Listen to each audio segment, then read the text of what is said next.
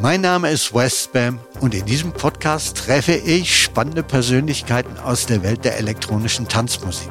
Für die letzte Folge dieser Staffel habe ich eine ganz besondere Gästin eingeladen, nämlich Ostbam. Mit der Newcomerin mit dem ganz besonderen Namen spreche ich über das Revival der 90s, Aktivismus in der Clubszene, Kollektive und andere Trends der Clubkultur. Viel Spaß!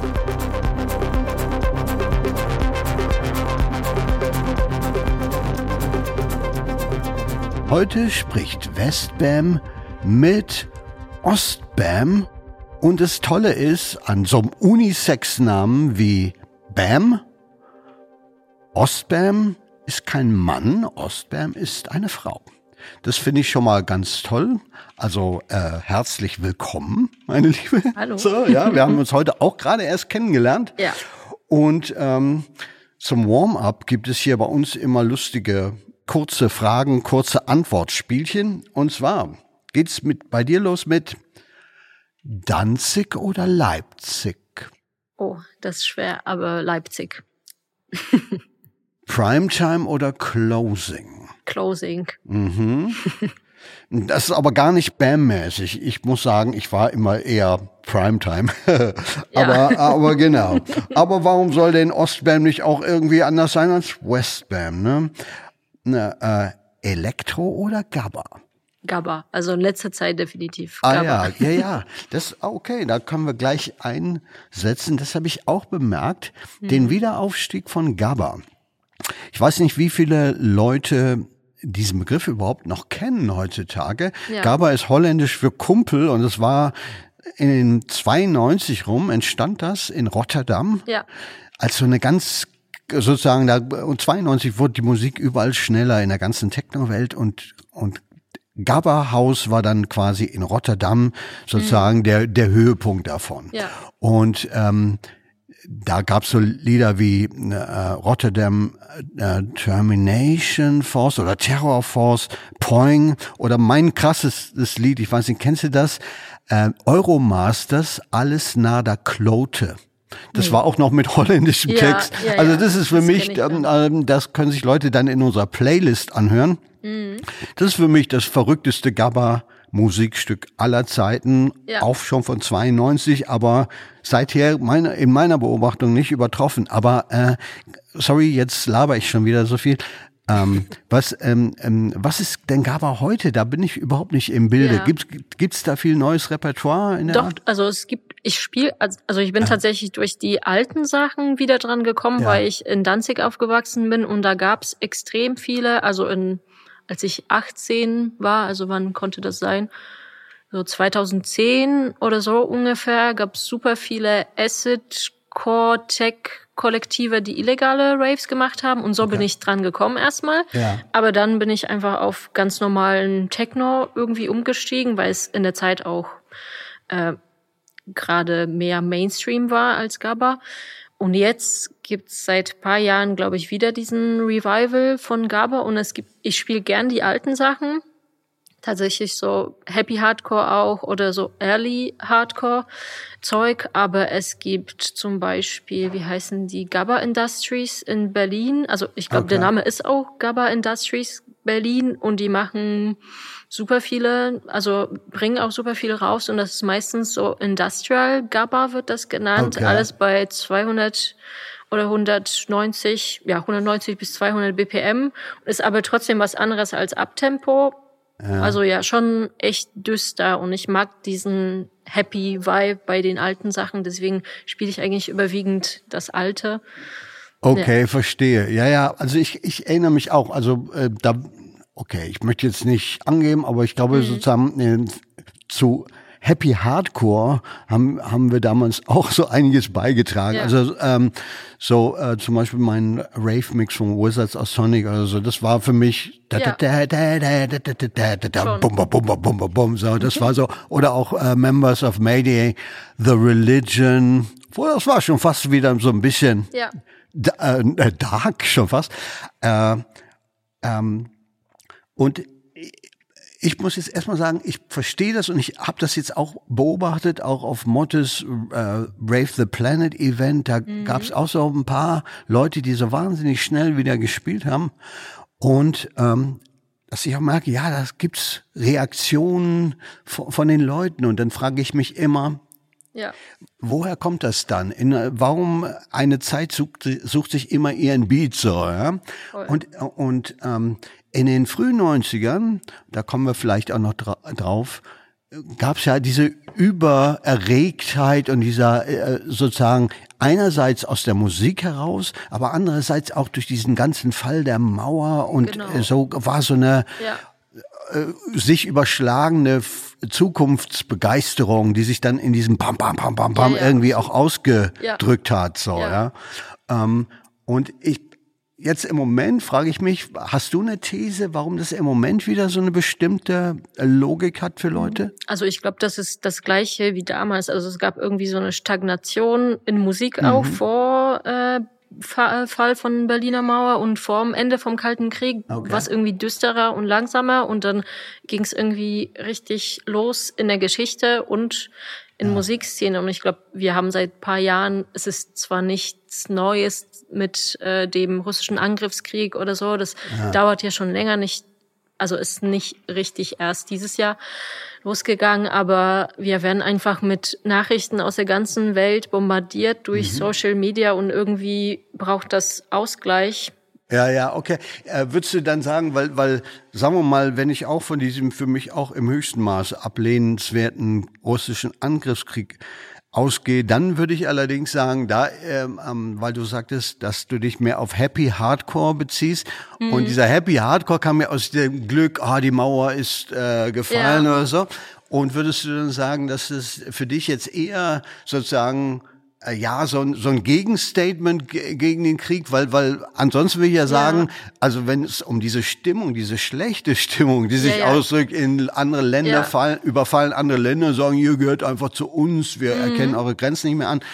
Das würde ich ja eher als schlechte Stimmung genau, bezeichnen, ja. Und da würde ich jetzt sagen, wäre aus da fast die Logik eher so düstere Musik. So. Allerdings, oder, oder, dass man eben sagt, naja, äh, genau diese Realität, da will ich irgendwie musikalisch dagegenhalten und genau ähm, oder so ein so. Ausgleich irgendwie Euphorie, die man woanders nicht kriegt, freut ja, man sich irgendwie genau. auf dem genau. Dancefloor. Okay.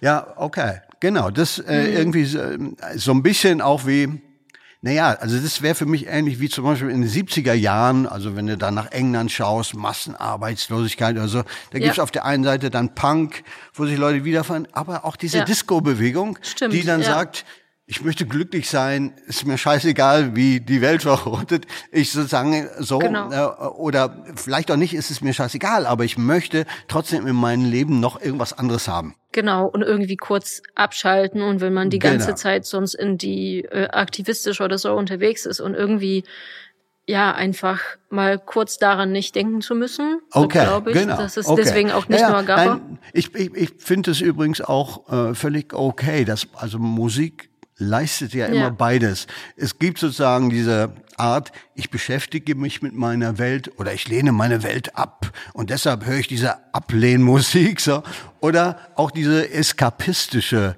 mhm. Aspekte, dass ich sage, ja, ich weiß schon, die Welt ist scheiße, aber meine Musik rettet mich davor. Meine Musik genau. bringt mich an einen anderen Ort, an einen ja. höheren, an einen besseren Ort und sei es auch nur für Sekunden. Das finde ich eben auch, ähm, manche Leute würden jetzt sagen, ja, das ist ja äh, politisch unkorrekt oder das ist unpolitisch, aber ich sehe auch das als politisch natürlich. Ja? ja? Im Sinne von, ja, du machst ja damit auch ein Statement, dass du sagst, nee, so, das möchte ich nicht und ich mache da nicht mit und ich lasse mir auch von irgendwelchen russischen Aggressionen jetzt nicht diktieren, dass ich Darkcore hören muss oder so. Ja. So, so, ja. so ist es. Weil, äh, äh, äh, äh, also, okay.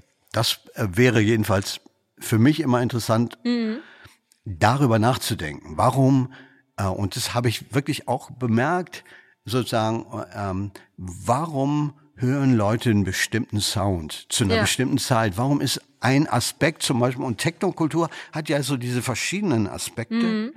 Und ähm, warum ist eine bestimmte Facette zu einer bestimmten Zeit besonders ähm, Ja.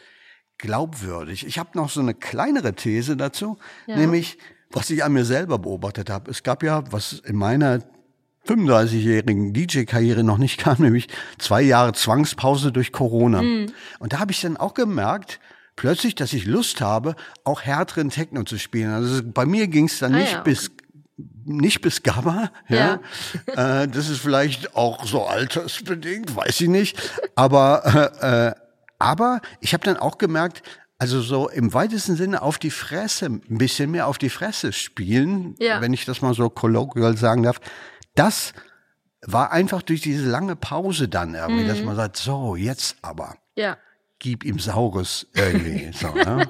Bei mir war es, glaube ich, ein bisschen anders, weil mein Sound vor Pandemie voll düster war und Okay. zwar auch schon hart, aber Okay. irgendwie anders. Da habe ich viel mehr von diesen neueren, äh, düsteren GABA-Sachen Ah, ja. gespielt und in der Pandemie habe ich irgendwie nur meine Radiosendung gemacht, sonst äh, nicht, bin ich nicht aufgetreten, beziehungsweise in den Lockdowns vor allem in der dem ersten Jahr, glaube ich, war das meiste zu. Und da kam ich irgendwie wieder auf die Happy Hardcore Sachen und habe gemerkt, dass ich irgendwie auch, wenn ich jetzt so Breakbeat höre, dass es alles so fröhlich ist und das aber gar nicht zu meinem Sound von vorher passt. Und dann dachte ich, okay, scheiße, wenn es jetzt wieder alles aufmacht, was mache ich jetzt? Spiele ich wieder?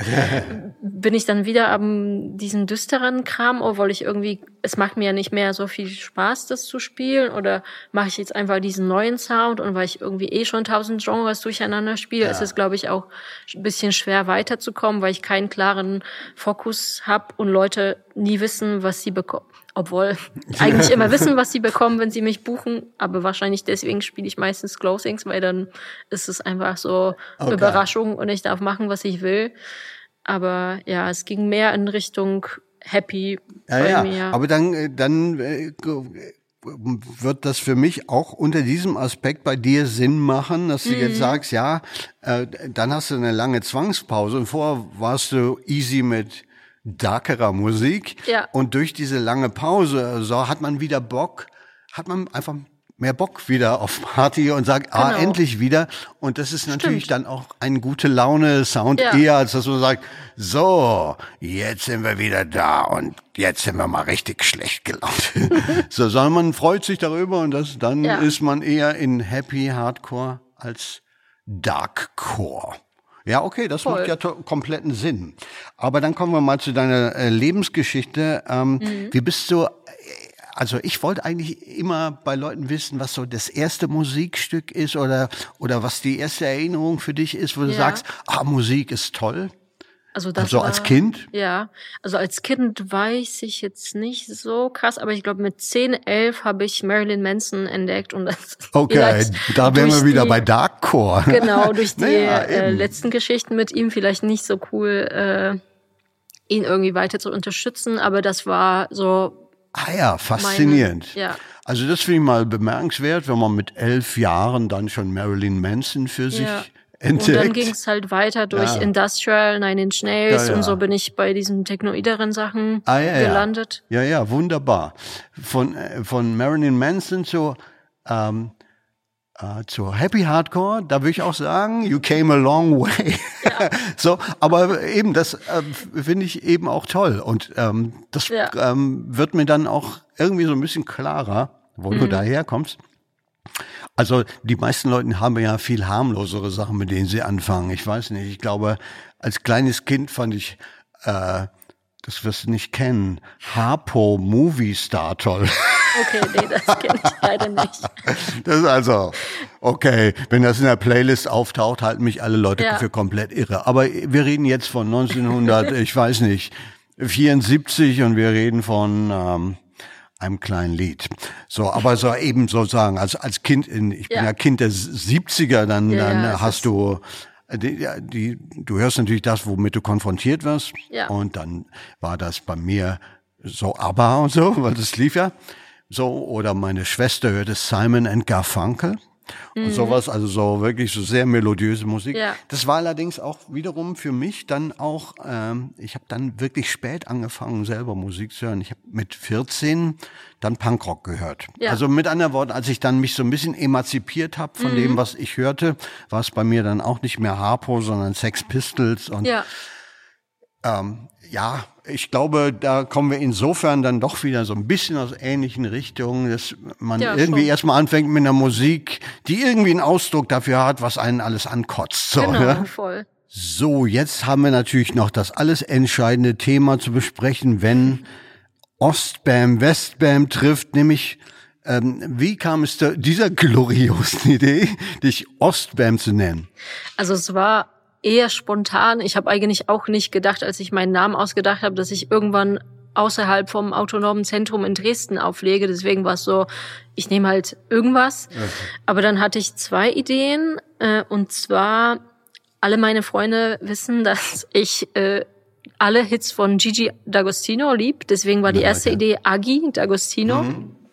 Und zweite Idee war Ostbem und als ich das, also im Freundeskreis, wir hatten irgendwie alle so ein kleines Kollektiv und alle haben angefangen, äh, gleichzeitig aufzulegen und mussten irgendwie ihre Namen ausdenken. Ah, okay. Und dann meinte ich so, ja Leute, was sagt ihr zu Ostbem? Und das war eher so als Spaß gemeint ja, ja. und alle sind einfach durchgedreht und fanden das einfach so geil. Und aber irgendwie ja, hing ich dann voll wieder auf den alten Techno-Sachen und durch diese, dass ich aus dem Osten komme und irgendwie war das einfach ja, lustig. Und dann habe ich es erstmal angenommen und ja, dann habe ich irgendwie immer öfter gespielt und wurde sogar vor, vor meinem ersten großen Gig im Club in Dresden von einem Promoter gefragt, so hey, willst du diesen Namen doch nicht nochmal ändern? Ist irgendwie schon ein bisschen doof, aber ich war so, nee, okay, jetzt bin ich zu stolz, Aha. ich bleib dabei. Es ist einfach so witzig, also jede Person, die sich mal drüber freut, ist einfach, ja.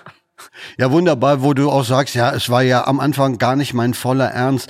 Das ist, das Lustige ist, das ist mit Westbam jetzt auch so. Westbam kam ja davon, dass ich äh, von Westdeutschland nach Westberlin in den ja. 80ern zog und mein großes DJ-Vorbild war Africa Bambata, der, mhm. der Hip-Hop-DJ aus New York, der ja. für mich einer der Erfinder sozusagen der ja. DJ-Musik in, auf eine Art ist. Voll. Und mich hatte da nie das Rappen interessiert, sondern diese DJ-Technik, mhm. weil ich mhm. gesagt habe, okay, nee, DJs machen Musik, das ist mein Thema. Ja. So, und dann war mein Spitzname Westfalia Bambata, also gar nicht Ost-West, sondern aus ja, ja. Westfalen halt. Ja. Und ähm, ja, das äh, und daraus wurde West Bamp am Anfang noch mit B Ach. und daraus wurde dann West Bam und ja. sozusagen insofern äh, ist es von mir sogar eine ähnliche mhm. Story. Es, äh, es äh, begann erstmal so, weil die Leute ja sich jetzt so überlegen, ja, oder so, was ist das für ein großer Akt mit dem Namen? Irgendwie, ja. äh, selbst Paul van Dyk hat mir das mal erzählt, ja, da musste ich, der heißt, der heißt Matthias Paul eigentlich, mhm. und er musste bei irgendeiner Party spielen und äh, er wurde jetzt, er wusste immer noch nicht, wie er sich nennen so. möchte. Und seine Geschichte war, er wird jetzt von einem ostdeutschen Auto halb angefahren, auf dem Fahrrad oder so, und auf dem Nummernschild steht irgendwas mit DYK. Ja. Oder und, und er hätte dann irgendwie gedacht, okay, ich nenne mich jetzt okay. Paul van Dijk. ja, tolle Story. Ich weiß nicht, ich, ähm, so erzählt er das, finde ich, äh, ähm, finde ich toll, ja. so äh, wie banal das dann immer ist, so ist wo die Namen herkommen. Voll. Also wenn ich das ja. höre, das ganze Kollektiv überlegt sich, wie sollen wir denn jetzt heißen? Ja, ja. Ich heiße so, ich heiße so, finde ich persönlich sehr gut. Ne? Ja, man setzt sich damit irgendwie auseinander und Genau. Ich konnte auch meinen Namen nicht nehmen, weil der super lange ist und das Aha. ist so wie Anna Schmidt in Deutschland. Also ja, davon ja, gibt's genau. Tausende. Naja, äh, genau. Das, das ist ja ein Problem, was wir eben schon vor der hm, Aufnahme besprochen hatten. Das gerade, äh, du hast, äh, bist ja in Gdansk geboren äh, und du hast Agnieszka und das mhm. sind so Worte, da kannst du als Deutscher drauf gucken und dann musst du Buchstabe für Buchstabe genau. das abschreiben und ja, hast ja. es immer noch nicht richtig irgendwie. Ja? Voll. Also äh, äh, insofern, das ist Ostbam schon übersichtlicher. Ja. Äh, wobei äh, eben ich, so viel ich gehört habe, du bist in Leipzig unterwegs, genau. aber jetzt gerade erzähltest du die Geschichte von Dresden. Also mhm, du hast auch stimmt. Also ich bin nach zuerst aus Polen nach Dresden gezogen und war zweieinhalb Jahre da da habe ich auch angefangen mit dem Auflegen. Aber irgendwie habe ich das Gefühl nach zwei Jahren schon, okay, ich habe Dresden durchgespielt. Da ist irgendwie nicht so viel ah, ja. los. Ich will mehr. Und es war irgendwie keine Infrastruktur dafür kulturell, um irgendwie selber mehr was zu machen. Deswegen bin ich nach Leipzig, habe mir irgendwie Job gesucht und bin echt so schnell reingekommen, weil da einfach so viel los ist. Ah, ja. Also ohne irgendwie Leute zu kennen. Und ich bin jetzt auch wirklich nicht super offen, dass ich irgendwie bei Partys tausende Leute gleich kennenlerne. Aber es ging trotzdem durch Musik irgendwie mega schnell da ah ja, irgendwie Fuß wunderbar. zu fassen. Also weil ich kann, ich kann für mich sagen, ich mag ja Leipzig als Stadt und äh, Dresden sowieso. Ich habe in Dresden mhm. mehr angefangen. Ich glaube, das waren meine ersten Gigs im Osten, waren im, ah, ja. Im Star Club in Dresden. Und seit diesen Zeiten äh, sind die Dresdner mir besonders treu geblieben und vielleicht liegt es daran, dass ich den Leipzigern immer etwas verdächtig war, so dass ich sagen kann, also ich mag eigentlich Leipzig und Dresden, aber ja. ich glaube Dresden mag mich persönlich mehr, mehr als Leipzig. Und ich habe auch das Gefühl, wenn ich in Dresden spiele, drehen die Leute irgendwie immer durch und die freuen, obwohl ich wirklich nicht bekannt bin, genau. die freuen sich dann irgendwie gezielt auf mich und in Leipzig ist dann immer so ein bisschen zurückhaltender. Ja, genau. Ja, ja. Nee, nee, genau, das ist äh, aber lustig. Dann äh, mhm. ähm, ist, deckt sich das mit meiner Beobachtung. Ja. Und also ich äh, eben sozusagen dieses so diesen direkten Soul-Zugang, der, der ist irgendwie in Dresden leichter herzustellen, ja. dann als in Leipzig. Voll. Interessant, Voll. ne? Das andere große Ost-West-Thema, was wir dann noch besprechen müssen, eben, ich bin ja großer Polen-Fan. da ist es für mich auch wieder, also fast so ein bisschen das, ähm, äh, ja, was ich an den Polen auch wieder so mag, ist auch dieser Soul-Effekt. Mhm. Und da hat zum Beispiel die Love Rate eine große Rolle gespielt, dass wirklich die Kultur, also die Techno-Kultur und speziell die Love Rate, Leute wirklich, wie es in den Liedern auch hieß, People of all nations coming together. Das, ja. das äh, fand da ja wirklich statt und da fand ich das besonders auch zwischen Deutschland und Polen irgendwo ähm, die Love Rate unheimlich viel, also mhm. wirklich als Friedensprojekt, so ja. blöd wie das klingt, äh, äh, äh, äh, bewirkt hat. Ja. Äh, äh, war die Love Rate für dich auch ein großer Einfluss oder warst du damals zu Darkcore und sagst dir, naja, ich war noch zu klein, glaube ich. Ach, okay, genau. du war, okay, sorry, ich vergesse es immer wieder. Du warst noch zu klein das Problem, dass ich dann als so Metal-Jugendliche von den glatzköpfigen äh, Techno-Typis in Adidas-Jogger irgendwie immer ausgelacht wurde. Deswegen okay. wollte ich auch aus Prinzip kein Hip-Hop oder kein Techno hören und dann habe ich irgendwie heimlich okay. angefangen, um mich da so scheiße, okay. es gefällt mir, was mache ich jetzt? Und ich glaube, das ich kann mich nicht mehr wehren, es gefällt genau. mir einfach zu gut, aber ich will mich von diesen Leuten nicht. Ah ja, wunderbar, das sind natürlich auch genau. Ja, also es war in dieser Zeit, wo Subkulturen irgendwie so aufeinander, also vor allem zwei so unterschiedliche Subkulturen aufeinander prallen. Ja, ja, genau. Aber so ein Aspekt, dass man sagt, ich mag, irgendwie fühle ich mich zu dem Sound hingezogen, aber diese Leute, die das auch hören, nerven mich vielleicht so und so, ne? Und dass man jetzt sagt, ja, dann höre ich doch lieber das, weil ja. da mag ich die Leute lieber. Ja. So, ja. Das war auch schon 2000er, beziehungsweise 2010 fast in ja. der Zeit. Also es war ja. jetzt nicht mehr diese 90er Love Parade Vibe, sondern ja, schon ein bisschen anders. In andere Richtung ging das dann in Polen. Okay. Eben, du bist da ja tatsächlich eine andere Generation sozusagen, aber irgendwie muss man ja zum Beispiel auch dann auf Ostbam irgendwie kommen und äh, vom Eben. Westbam so hören. Und ich glaube, ehrlich gesagt, so hatte ich von dir das erste Mal gehört. Meine Freundin hat mir erzählt, da gibt's einen weiblichen DJ namens Ostbam, die sagt, das ist lustig in Leipzig. Viele Leute, die verstehen den Witz daran überhaupt oder die verstehen ja, nicht, wo voll. der Name herkommt oder ja, so. Ja, ja, wo jetzt andere Leute vielleicht gekränkt werden, aber ich find's eben genau lustig, weil warum soll jeder äh, jungsche Typ, der da heute in diese Musikwelt reinkommt, äh, die ganzen Roots kennen oder genau. so. Ja? Aber wie bist du dann auf mich gekommen? Also ich habe mich immer mit Musik beschäftigt, aber ich habe viele unterschiedliche Phasen gehabt und als ich dann durch einen Workshop ans Auflegen kam, habe ich auch überlegt, okay, welchen Sound will ich denn überhaupt ja, eigentlich genau. spielen? Und dann habe ich ja wieder irgendwie alles so ausgekramt, was ich je gehört habe und bin wieder auf deinem Sound auch hängen geblieben und dann so ja irgendwie ging es dann mit Techno los, aber diese ganze andere Sachen habe ich dann trotzdem reingebaut. Okay. Aber Und- ja, Und ähm, weil ja ähm, sozusagen, wie gesagt, mein Name kam eigentlich von Westfalen her, aber der bekam ja für mich auch eine relativ früh so eine Ost-West-Bedeutung, dadurch, dass es Ja. dann plötzlich in der Sowjetunion 1987 einen äh, sowjetischen Tape-Jockey in der sowjetischen Republik Lettland gab, der dann sich Eastbam genannt Ja. hat. Von dem hattest du aber auch noch gar nicht gehört. Erst wa? vor Das ist kurzem auch, tatsächlich, Ja, ja, okay, ja. super. Ich habe irgendwie auch an die politische Sprengkraft geglaubt, immer so von äh, von, Ja. von Musik und von DJ-Musik auch im Speziellen. Und da war das für mich eben auch so ein politischer Akt. Das wurde damals auch so gesehen da und es wird Mhm. also selbst die Russen, die erinnern sich da heute noch dran. Wir sind mit den Turntables in die Sowjetunion eingereist. Ja. Es hat eine drei Tage mit dem Zug irgendwie mit weiß ich nicht, also Krass, ganz ja. äh, ganz äh, aufwendige Reise und dann haben wir da Hausmusik gespielt. Das waren diese Perestroika äh, Glasnost-Zeiten, Mhm. Ja. sozusagen, wo das dann zum ersten Mal möglich wurde. Also ich kann sagen, in meinem Leben, dass ich immer sozusagen mehr den Drall hatte, dass mich das interessiert, wie das das Leben ja, von Berlin gen Osten verändert hat, als zum Beispiel, was viele Leute natürlich sagen, ah, da in Amerika und großes Geschäft und für, äh, bla bla bla. Aber als nächstes würden wir den Ja. nämlich auf diesen ganzen Feminismus und Kollektiv-Aspekt nochmal Eingehen. gerne zu Ja, sprechen kommen. Ja.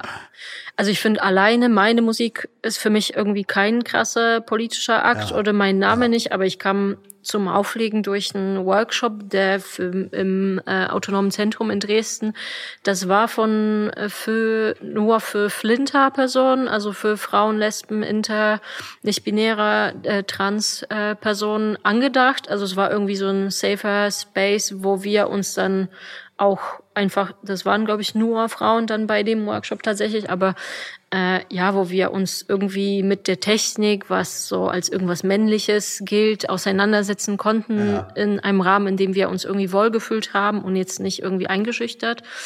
Und das biete ich weiterhin mit dem Kollektiv, also daraus, ich meinte, wir haben dann irgendwie am Tisch gesessen und uns die Namen überlegt und wir haben ja auch ein Kollektiv gegründet, Ja. was aus Also diesem in Workshop dem, sorry, dass ich Ja. dazwischen fahre, äh, das, aber in dem Kollektiv waren vor allen Dingen Frauen oder war es Genau, gemischt? nee, ist nur, Okay. nur Ah, ja. Frauen, tatsächlich auch bis heute.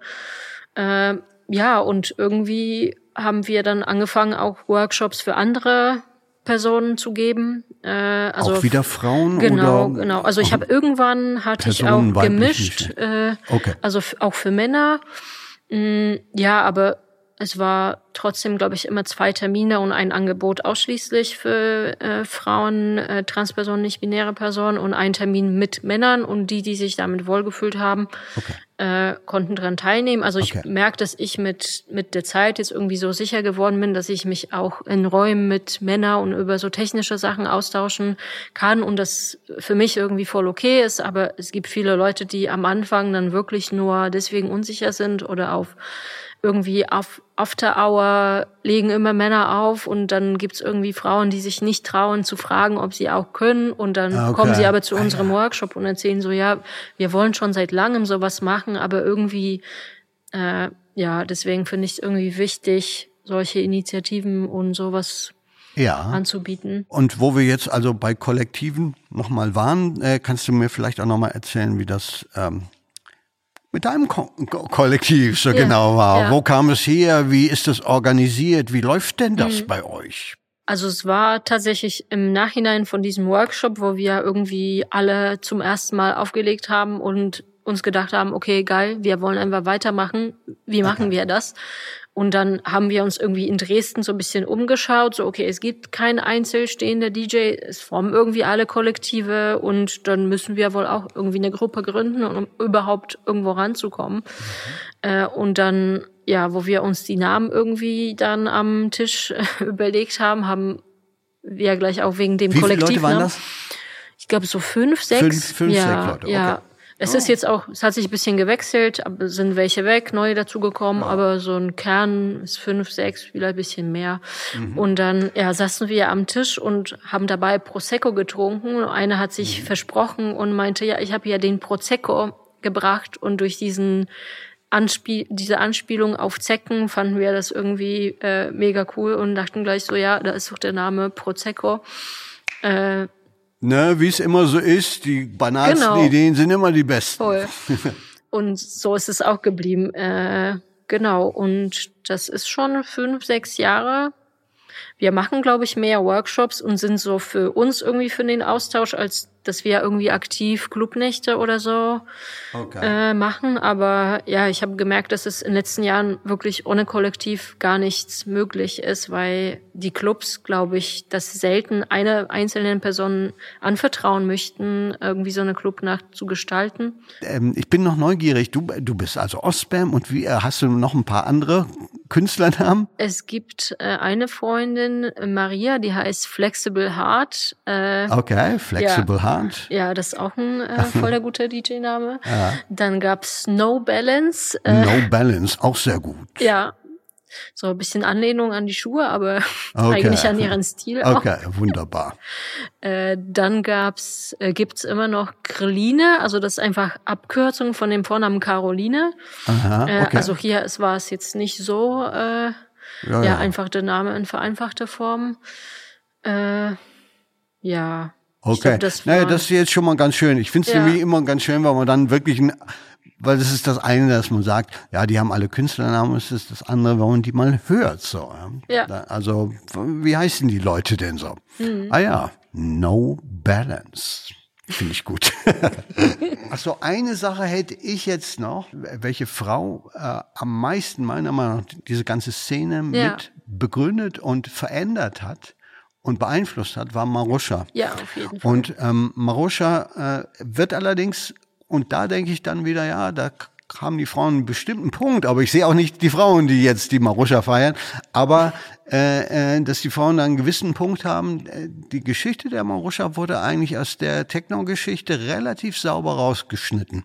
Mhm. Und was ich bedauere, ich, ich bin, ich, sie war damals bei meinem Label, ich bin heute gar nicht mehr groß eins mit ihr und okay. wir, wir sind jetzt nicht die dicksten Freunde, aber ich weiß immer noch, was historisch war. Mhm. Und die Maruscha hatte diese Radiosendung äh, und die hat zum Beispiel auch die ganze Szene im ganz Ostdeutschland, ah, ja. aus der die deutsche Techno-Szene dann kam, hat eigentlich die Maruscha mit ihrer Sendung komplett entscheidend mhm. beeinflusst. Und dann kam eine weitere Frau, die Hille vom Planet, damals auf die Idee, lass doch die Maruscha mal bei uns im Planet äh, mal einen Abend spielen. Und da, mhm. also mit anderen Worten, da stand auch wieder eine Frau, die dann die Erfindung sozusagen der Maruscha ja. als Club-DJ war.